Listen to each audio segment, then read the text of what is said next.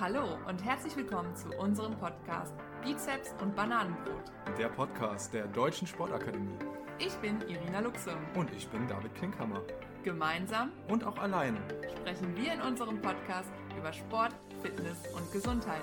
Wir laden Sportler, Dozenten und Studenten der Deutschen Sportakademie ein, decken Fitnessmythen auf und hören uns Erfolgsstories an. Eure Deutsche Sportakademie. Hallo und herzlich willkommen zu einer neuen Folge Bizeps und Bananenbrot. Mein Name ist David Klinkhammer und wie immer haben wir natürlich einen Gast in der Leitung. Und äh, heute bewegen wir uns im Bereich Human Resources und da haben wir einen passenden Ansprechpartner. Das ist der Simon Kensch. Hallo Simon. Hallo David, guten Morgen. Simon, du bist Manager, Wirtschaftspsychologe und Dozent. Ich glaube aber, du kannst noch ein bisschen mehr dazu erzählen. Magst du dich einmal vorstellen? Gerne. David, ich bin aus meiner Sicht vor allem eins, nämlich Führungskraft und Führungskraft aus der jungen Generation. Auch wenn ich mittlerweile immer älter werde, habe ich mich mit meiner Generation und diesem Generation Y, aus der Generation stamme ich, passend mit dem Warum der Führung beschäftigt. Ähm, ich weiß noch ganz genau, wie ich mit meiner ersten Führungsstelle in die Buchhandlung gegangen bin und mir dieses Buch geholt habe, 100 Tage in der Führungsrolle. Dann habe ich mich immer intensiver damit beschäftigt, habe Wirtschaftspsychologie studiert, bin so in den Führungspositionen mit mehr Verantwortung gewachsen. Ja, und schaue jetzt genau auf dieses Thema eben auch meiner Promotion. Das mache ich auch berufsbegleitend. Und ja, stell mir dich oder stell mir da genau die Frage, was müssen Unternehmen machen, um ihre Nachwuchsmanagerentwicklung zu professionalisieren? Ja, und das ist so das, was mich im Alltag treibt. Das ist eine ganze Doktorarbeit drüber. Wir haben leider nur 15 bis 20 Minuten Zeit. In deinem Blogartikel ähm, hast du auch schon was zur generationsgerechten Führung geschrieben. Kannst du uns einmal erklären, was du unter dem Begriff generationsgerechte Führung verstehst?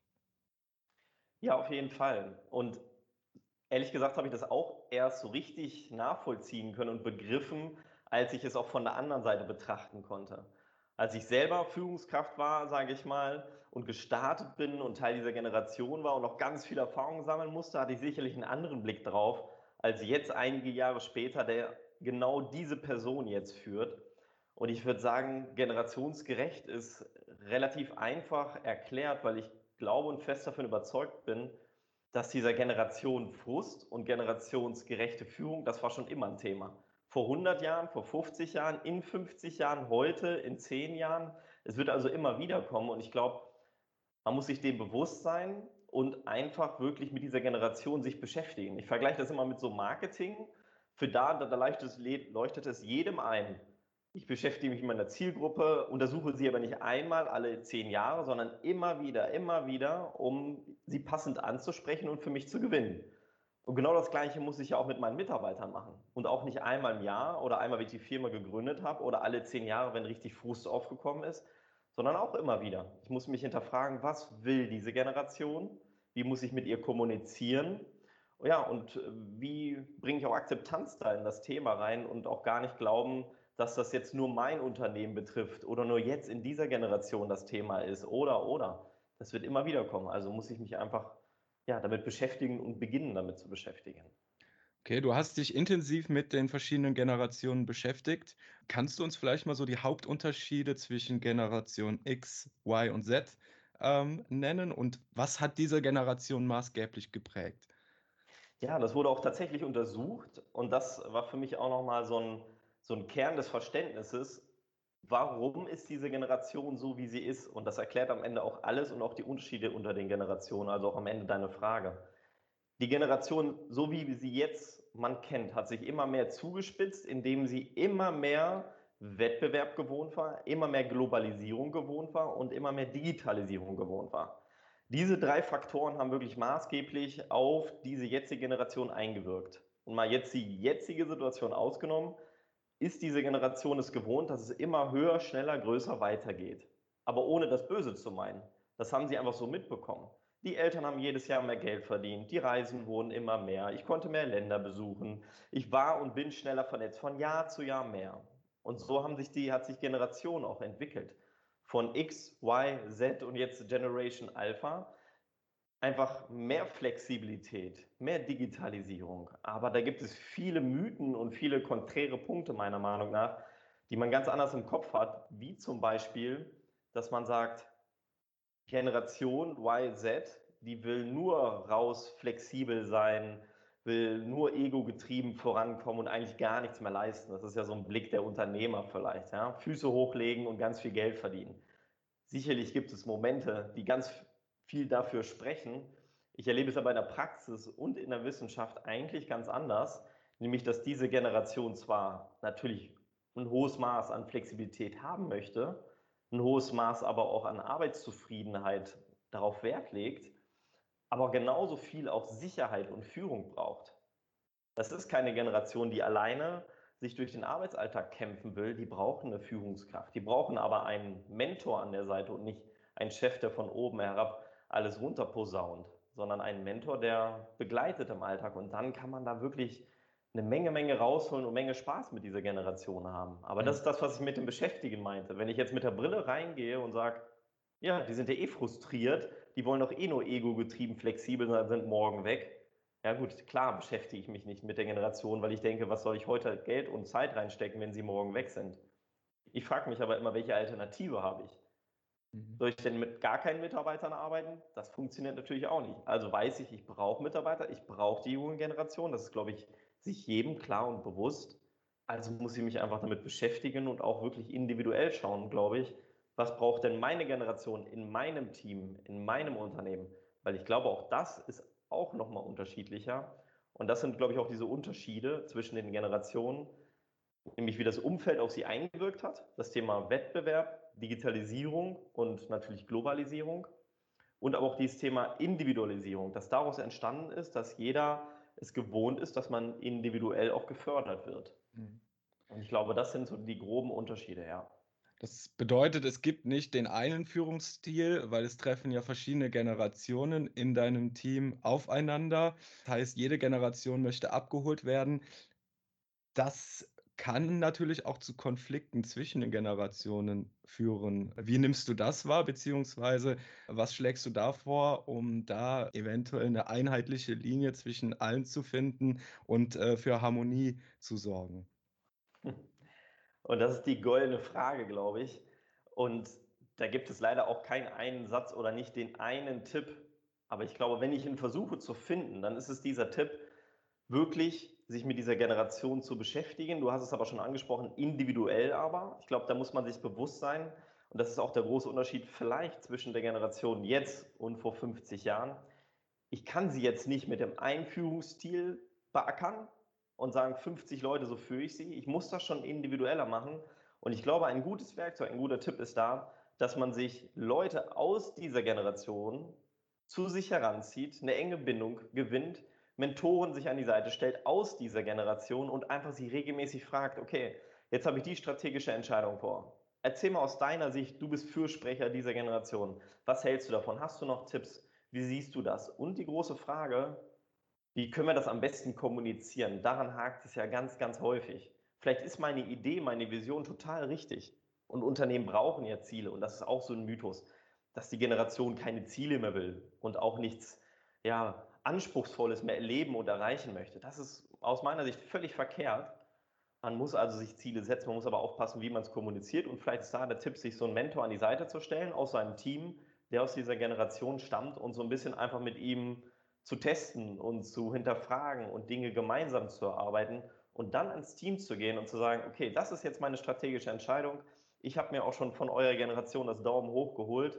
Jetzt geht es voran. Das ist unser Ziel. Ich glaube, das ist ein wunderbares Mittel und ich erinnere mich da auch an ein Gespräch mit, einem, mit einer Führungskraft von uns, die auch sicherlich nicht Generation Y, sondern eher auch X ist, die dann auch irgendwann mal gesagt hat, Mensch, Simon, ich glaube, die Generation muss man ganz anders führen. Und das war auch so ein, glaube ich, so ein Learning von ihm nach etlichen Jahren. Und ich glaube, es ist wirklich dieser Schritt dann zu sagen, ich muss mich einfach mit dieser Generation beschäftigen und vielleicht da einen Mentor an meine Seite holen, aber nicht diese Brillen aufhaben, dass ich sie nicht für mich gewinne, sie eben morgen weg sind und, und, und. Ich glaube, das ist ein äh, guter Rat, ja. Ja, das bedeutet, man sollte lieber schauen, dass man jede Generation so akzeptiert, wie sie ist und dann letzten Endes ressourcenorientiert vorgehen, gucken, was bringt diese Generation mit und wie kann ich das fördern, wie kann ich mir das zum Vorteil für mein Unternehmen machen.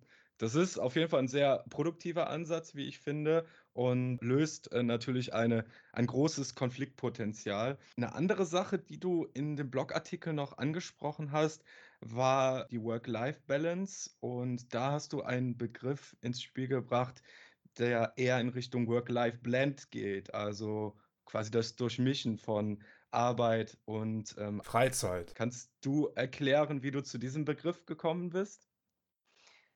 Genau, ganz ehrlich gesprochen ist das kein von mir entwickelter Begriff, auch wenn ich das sagen wollen würde. Genau, es ist mittlerweile ein, ein stetiger Begriff, auch in der Wissenschaft und der Praxis natürlich.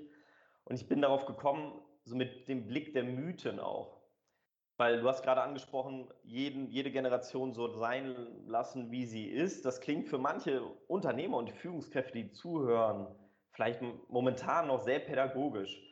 So ist es gar nicht gemeint. Ich meine es wirklich unternehmerisch. Wie gewinne ich, wie bei dem Marketing, meine Zielgruppe für mich, um mein Ziel fürs Unternehmen zu erreichen, aber ohne auf das Ziel zu verzichten oder vom Ziel runterzuschrauben. Ich glaube, das ist nochmal wichtig zu sagen. Und ich glaube, man gewinnt diese Zielgruppe der jungen Generation durch den Punkt der Arbeitszufriedenheit. Und man hat, glaube ich, im Kopf, dass diese Generation 9 to 5 haben möchte. In vielerlei Hinsicht stimmt das vielleicht auch. Aber ich glaube, wenn ich eine hohe Arbeitszufriedenheit, eine gute Kommunikation, eine enge Bindung schaffe und mich als Mentor auch im Alltag zeige, dann schaffe ich es auch, dass diese Generation für mich Arbeit und Privates gerne vernetzt. Also ich erlebe es wirklich sehr, sehr häufig, dass junge Mitarbeiter im Urlaub, am Wochenende, am Abend reagieren, arbeiten, aber nicht, weil ich sage, du musst es. Ich sage eigentlich eher das Gegenteil manchmal, wenn ich ehrlich bin, sondern einfach, weil sie Bock haben, weil die Arbeit Spaß macht, weil sie eine sinnstiftende Aufgabe haben. Und ich glaube, das ist auch nochmal wichtig zu sagen, darauf sollte man unbedingt Wert legen, dass diese Aufgaben, die ich übergebe, wirklich ein großes Warum haben, weil das Warum treibt dann diese Generation an. Vielleicht auch der rote Faden des Gesprächs hier, weil mein Warum war irgendwann am Anfang, okay, warum funktioniert Führung so, warum ist das wichtig? Das hat mich über Jahre angetrieben und ich glaube, genau sowas sollte ich auch in den Aufgaben und in den Maßnahmen mit meiner jungen Generation finden. Und dann schaffe ich es auch, Work-Life-Blend zu schaffen und nicht auf dieses 9 to 5 zu hoffen. Das ist, glaube ich, dann ja die Königsdisziplin, wenn ich schaffe, dass ja, meine Mitarbeiter den Job nicht als Job verstehen, sondern als Berufung und wirklich als Spaß und es nicht unbedingt immer so sehen, okay, jetzt muss ich was für einen Chef machen, sondern sie müssen verstehen, jetzt mache ich das für mich. Dieses was habe ich davon? Das klingt ein bisschen egoistisch manchmal, aber wenn man das auch mit einbindet im Alltag, das zu erläutern, ich glaube, dann hat man wirklich einen Riesenschritt als Führungskraft gemacht. Aber es hat auch nie jemand gesagt, dass Führung einfach ist. ja. Ja, jetzt schlagen wahrscheinlich aber die BGMler äh, die Hände über den Kopf zusammen und sagen, Work-Life-Blend, das ist ja genau das Gegenteil von Work-Life-Balance. Das heißt, das würde ja wieder in der Generation Z eher den frühen Burnout wieder garantieren. Was sagst du denn dazu? Da hast du wahrscheinlich völlig recht. Habe ich ein bisschen anderen Blick drauf, weil ich sage, es ist keine verpflichtende Maßnahme, dass jetzt ein Arbeitgeber ein Work-Life-Blend schafft und sozusagen einen Workshop macht und sagt, Mensch, wie schaffen wir bei euch ein Work-Life-Blend, dass ihr schön den ganzen Tag und am Wochenende im Urlaub arbeitet. Ich glaube, das ist der falsche Ansatz. Es muss aus dem Kern heraus eine Selbstverständlichkeit und ein eigener Antrieb entstehen. Und wenn ich einen eigenen Antrieb habe, dann ist es ja keine Belastung für mich. Also es gibt, glaube ich, viele, viele Leute, die viel arbeiten, aber die haben viel Spaß dabei. Und dann ist das für sie keine Belastung. Und wenn ich es schaffe, das darum geht es ja, wenn ich es schaffe, die Arbeit und die Entwicklung meiner Mitarbeiter nicht als Belastung für mich selber, aber auch nicht als Belastung für meine Mitarbeiter zu empfinden oder empfinden zu lassen, dann, dann habe ich ja einen riesen Meilenstein geschafft. Weil das ist ja meistens, was unglaublich viel Energie und Kraft zehrt. Dieses, ich muss die Mitarbeiter erst über die Ziellinie bringen, damit sie überhaupt ins Laufen kommen. Nein, sie fangen alleine an schon zu laufen. Aber dafür muss ich halt eine Menge machen. Das ist leider kein Selbstläufer, sondern dafür muss ich diese Punkte, die wir jetzt auch schon angesprochen haben, glaube ich, gut beackern. Hm. Und das ist leider auch nichts, das ist ja wirklich, was ich auch mitbekommen habe, das ist kein Tagesworkshop und das ist auch kein äh, Podcast 20 Minuten und dann geht's los. Und das ist leider auch kein Summit, sondern es ist wirklich dann der ganze, ganze Alltag um das zu kreieren, das zu schaffen. Gebe ich dir recht. Es ist auf jeden Fall wichtig, dass das gefördert wird, also dass, dass der Spaß im Vordergrund steht. Da fällt mir natürlich die intrinsische Motivation dann auch ein, dass die gefördert wird bei den Mitarbeitern. Dennoch müssen wir uns natürlich auch darauf einigen, dass die Mitarbeiter im Sinne der Work-Life-Balance auch noch andere Bereiche im Leben haben, die natürlich nicht vernachlässigt werden sollten, so viel Spaß die Arbeit auch machen mag. Genau, dann kommt mir jetzt noch eine ganz, ganz wichtige Frage in den Kopf. Und zwar bewegen wir uns ja in der Sportakademie, in der Sportbranche. Die Branche, die bestimmt ja auch so ein bisschen den Führungsstil. Hat die Sportbranche da schon von Natur aus Vorteile, weil alles ein bisschen lockerer ist? Man ist direkt per Du. Als äh, Dienstkleidung wird nicht äh, der Anzug gewählt, sondern die Sportkleidung, der Sportanzug. Ist das schon ein Vorteil, um die junge Generation führen zu können? Spricht das die junge Generation dann auch eher an? Könnte ich fast ins Mikrofon schreien, ja, auf jeden Fall, weil ich erlebe das in Einstellungsgesprächen, in Einarbeitung, in Workshops, in dem ganzen Alltag, dass wir eine Branche sind, die von hoher Leidenschaft geprägt ist. Ich glaube, jeder kennt das. Von wahrscheinlich 90 Prozent der Führungs- oder der, der Einstellungs-Vorstellungsgespräche hört man, ich will meine Leidenschaft zum Beruf machen. Das hört man im Alltag, warum machst du das denn? Ja, ich will, wollte meinen ja, Beruf das auswählen, was mir Spaß macht, auch in meiner Freizeit. Und das passt ja dann auch zu diesem Thema eben Work-Life-Blend und Leidenschaft. Ich glaube, wir haben ein Produkt, was so leidenschaftlich ist, was so positiv ist und was so einen Eigenantrieb schon mitbringt, ohne dass ich es machen muss. Das ist, glaube ich, der Riesenvorteil unserer Branche, weil Sport ein ja, hohes emotionales Produkt ist aus meiner Sicht. Da bin ich absolut einer Meinung mit dir, lieber Simon. Ja, und wenn ihr noch mehr zum Thema Human Resources in der Fitnessbranche erfahren wollt, am 29.05. richten wir in Kooperation mit der Bodylife einen HR Summit aus. Ähm, ihr könnt live dabei sein, einfach auf www.deutschesportakademie.de anmelden, beziehungsweise würden wir euch den Link auch in den Show Notes dieser Folge zur Verfügung stellen. Und äh, ja, unter anderem könnt ihr dort auch wieder den Simon hören. Der hat natürlich noch viel, viel mehr zum Thema Human Resources, Führungsstil in der Generation Z zu berichten. Und auch andere namhafte Redner kommen zu Wort, sodass dieser Tag zu einem vollen Erfolg werden wird. So, Simon, jetzt haben wir unsere Zeit schon relativ schnell verstreichen lassen. Wie gesagt, wir beide hören uns Ende Mai nochmal wieder. Und äh, da bin ich gespannt, noch von vielen weiteren Bereichen zu hören, viele weitere Beispiele zu hören.